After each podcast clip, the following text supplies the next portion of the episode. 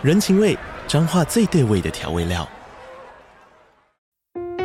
人，你在这端，我在那端，各自忙碌又相互牵挂。情，街角的吵杂声传递温暖与思念。味，是从每一个转角飘出的乡愁。这里是彰化县政府 Pocket 节目《彰化早咖》，我是主持人内克。从彰化大小事各具特色到旅游攻略，透过轻松有趣的访谈，带着大家走进最在地的早咖。准备好了吗？彰化的故事，我们说给你听。以上为彰化县政府广告。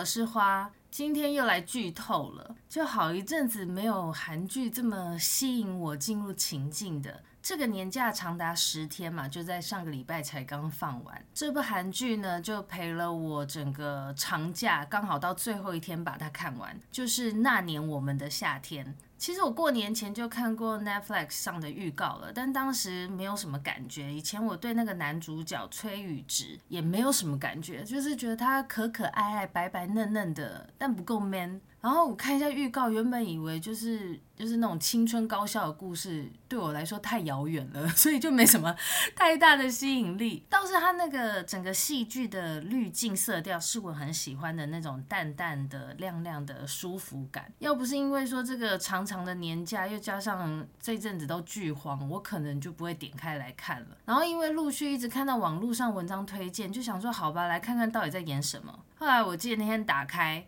哦，第一集就中了，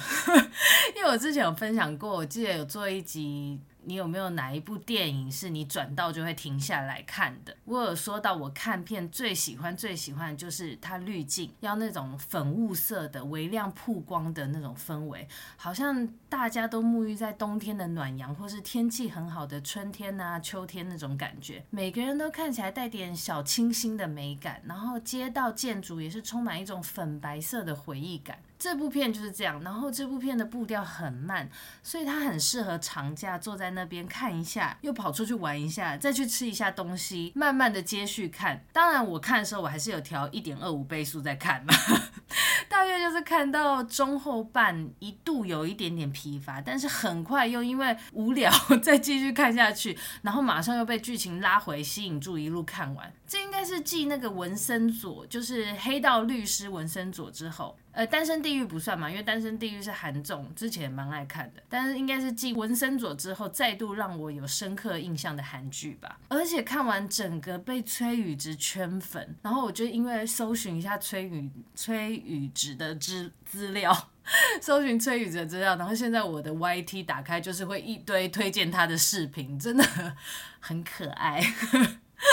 接下来我就想要分享几个我观看的观点，所以没看过的人可以不要听，因为下面就是会剧透一些剧情什么的。第一个就是。这部片里面的人好像都没有什么朋友，哎，就是那一两个死党。不过我还蛮羡慕他们那样的，好像朋友其实有一两个很聊得来、很懂自己的就够了。哎，等等，我发现好像很多好看的戏，像那个 Friends 啊，或者是后来不是有一部感觉像是那个 Friends 第二，像 How I Met Your Mother，他们就是几个好朋友、几个死党就够了。好像真的很多剧大家喜欢看，就是一群好朋友这样子，反正里面。的男主角、女主角就是会强调他们就是没什么朋友，这样 就是只有那一两个。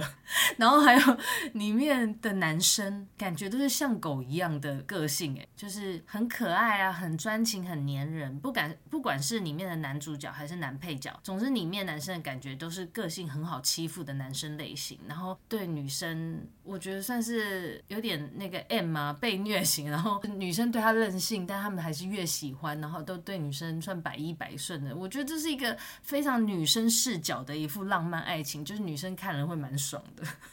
然后第二个就是，我觉得这不只是一个爱情故事哎，因为这里面呃主要有算是三个以前高中一起的好朋友嘛，这三个角色甚至其他每个配角都有自己的人生故事线，整部戏都是个粉雾色的滤镜，空气都是清清的，每个角落都好美哦，就是那种老式的韩国街头建筑。我记得还有一幕是他们晚上在约会的时候，是经过那种韩屋，有一排韩屋，然后它那个墙壁是有打夜灯的，打那种黄黄色的灯光，让我看了就是又想念首尔了，就是完全那种温暖的冬日韩国巷弄。然后男主角的家尤其非常漂亮，完全可以当 Airbnb 民宿经营，就是那种木头的地板、软软的沙发、木质的餐桌。工作室有大大的落地窗、落地花窗跟植物，就是整个很有温度的色调，所以你光看他在家里工作啊，那些就是看起来很舒服、很美。再来就是他们把沉重的人生话题，其实都用比较淡的手法拍摄出来，让你很难过会哭的时候不会那么伤心。它不是一个很沉重的剧，马上就是让你难过，又会再给你一些。小糖果、小点心，就后面马上就会再给你一些比较轻快的氛围哦。加上他整部戏，我觉得根本就是为崔宇植打造的，就是很崔宇植给人的感觉，淡淡的、暖暖的，没有压迫感。但是呃，崔宇植的身高是一个重点，因为我特别去查，原来他有一八几，就是他虽然感觉是一个像狗一样的男生，然后有时候又有点弱弱的那种感觉，但是毕竟他长得还是很高，所以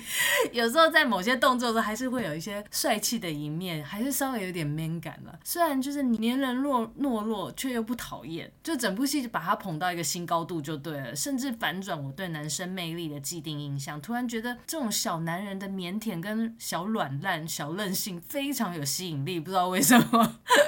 再来就是韩剧的穿搭，韩剧的穿搭真的很强哎，里面的衣服怎么都那么好看啊？男主女主每一件大衣哦，还有短外套都超好看的，像里面男主角名字叫崔雄嘛。他有一集穿的拼接色的毛绒外套，超级超级可爱的，又很潮。我就发现今年重点流行好像就是这种短毛绒，像那个绵羊绵羊毛外露的那种外套，超可爱的，穿起来就是很舒服的视觉感受，让人看看起来就是会觉得很想亲近，很想去摸一下。他的每一件穿搭都很像那种熊宝贝柔软精洗过，感觉抱起来会很温暖、很柔顺的，或很暖和的感觉。还有他帽 T。他常常穿帽 T，然后里面会配一个白 T，随便怎么搭都很好看呢。就是帽 T 白 T 配松松的裤子，加上他的头发是蓬松卷的那种，整个人就是一种慵懒舒适的魅力。真的看他就觉得很舒服。然后我不知道有没有人会注意这个点，他其实有好几幕都有戴一个银色小圆片的项链，感觉不知道是不是他自己的私人物品，因为有时候那个项链只有露出链子在领口那边，然后常常好几幕他穿白。T 的时候，他都会戴那个小圆片的项链。我看那个整个很爱耶，因为它里面后面后段它有送女主角项链，然后我就特别去查那个 Google 查崔雄项链，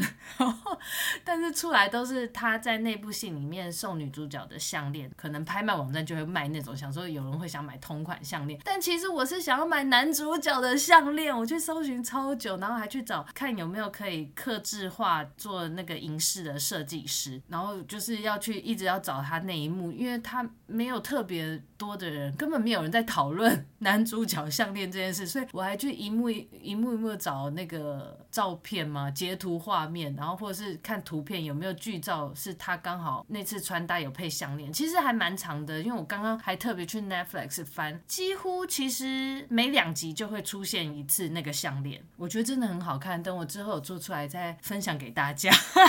再来第七点就是它里面有一幕完全经典，我觉得这部戏真的拍的太美了，就是。看戏的感觉是像欣赏那个画面，他有一幕就是下雨天在草地上亲吻的，他们两个亲吻那一幕拍的太青春太美好了，真的有够美，就像欣赏电影画报一样。这我不会形容，就你们一定要去看那一幕，真的好漂亮，我觉得真的可以框成海报，然后挂在家里，家挂在房间里头之类的。再来就是哦，再来就是里面的人生态度，其实里头有大半都是在说这个男主角没有什么想法，然后他觉得人生。生不要过得太累。我觉得其实挺好的，就是我最近才在看一个网络文章，然后也是讨论这部戏，然后就在分享说这个男生的生活态度嘛。然后他有说到那个男主角就会说，他一直喜欢的生活就是白天躺在阳光下，夜晚躺在灯下。他觉得人生就是不要活得这么累。我觉得其实很奇妙，就是你可以看韩剧，可以看出一个时代的脉动吗？现在的一个潮流。不一样的转变，因为以前可能都会觉得男主角就是要大老板，然后很聪明啊，很上进啊，工作很忙碌啊。但是这部戏里面的男主角就是软烂，但是他 OK，他有才华，然后不愁吃穿了。但是就是他会觉得人生干嘛活着这么累？我觉得其实还蛮符合现在的想法哎。现在大家不是也开始觉得人生何必过着这么累？我们积极应追求到底为了什么？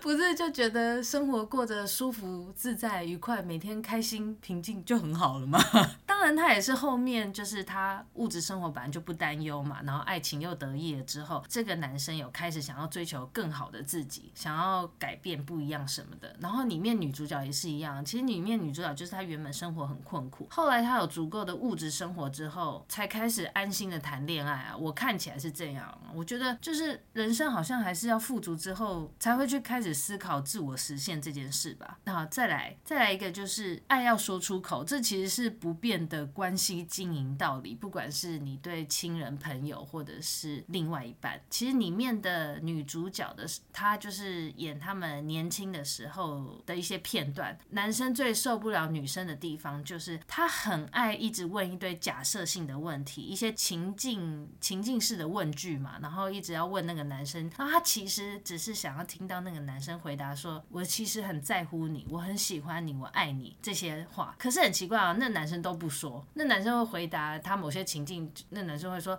啊，比如说那女生可能说他如果要出国念书什么之类，男生就说那我就会跟着你一起出国啊，陪在你旁边之类的。女生就会说你是不是真的很喜欢我啊？你很在乎我，但他就是不会回答。很奇怪啊，男生就是不说，但是女生也没说，女生也就是都不会主动说哦，我很喜欢你，我在乎你。其实喜欢一个人就不要那么计较了吧，喜欢就是要说出来。啊，就是演到他们后面的时候，那个男生他就是有跟那女生说一句话，就类似说他其实很笨，他不知道女生想要的是什么。但是如果有什么不高兴，他一定要告诉他，就跟那女主角说，你一定要告诉我，要说出来，因为我不知道。其实这个真的很像很多关系碰到，对不对？就是有些以前女生刚谈恋爱的时候，我们都会幻想，哎，男生就要知道我在想什么。其实你不爽，真的要说出来，因为别人真的不知知道。然后他们后面就是后面就是演他们。又在一起嘛，就是都蛮为对方着想的，想要改变，因为不想再重蹈覆辙了，就是很珍惜复合的机会。其实看了是，嗯，算励志嘛，就看了觉得还还还不错啦。不过很奇怪，我觉得最近网络上我看到的，或是什么呃 YouTube 上塔罗测验啊，或者 IG 上塔罗测验啊，很多人很多人，我觉得很大部分人问爱情都是问复合，好像大家很难再喜欢新的人哦。我觉得像像。像喜欢新的人，不知道哎，就好像真的不是那么容易，所以看到这种情侣最终又复合的戏嘛，可能很多人会有些期待或者共感吧。再看到最后，最后我发现，其实这个剧本故事有一个共通点，就是当人要向外追求的时候，首先你一定要搞定自己，因为里面的女主角跟男二的妈妈，呃，到最后就有交代，就是他们都有经历过那种自己自顾不暇，无法给身边的人爱跟关心的状况，也因为这样让身边的亲人爱人受了伤，因为你就是把人家直接往外推嘛，可是没有做什么解释。但是我觉得人在自己都无法兼顾的时候，你真的很难再给出去，真的要先顾好自己。不过我觉得在无法给的时候，可以跟身边人说出自己的脆弱，就是表达出自己的脆弱，因为有时候是那个自卑感，然后你不想要说，但是其实让身边的人知道，也许难过啊、误会啊跟遗憾，他知道的话，这些这些。遗憾就不会造成憋屈这么久，甚至有时候会影响了另外一个人的人生。但这部戏里面的人都是很幸运的，就是他们的遗憾误解最后都有得到了和解。而且如果不这样拍的话，戏也没办法进行下去啊。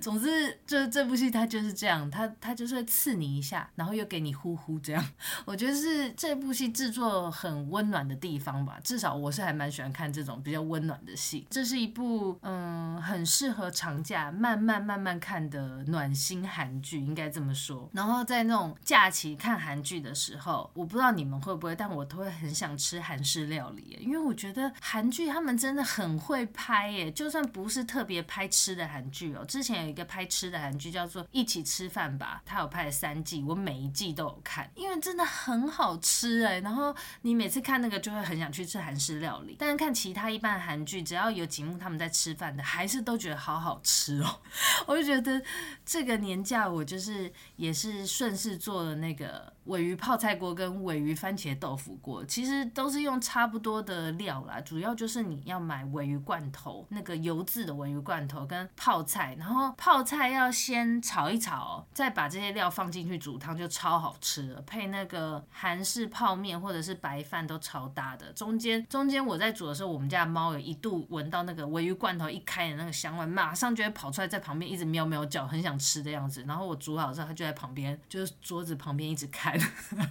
我有在我的那个方格子的专栏里放一篇这个简单的鮪鱼泡菜锅和那个番茄豆腐锅的做法可以参考，就是要看照片的话可以到那边看，其实很简单啊，其实买的材料人人都会。好，今天的随便聊分享就到这里，那就拜拜喽。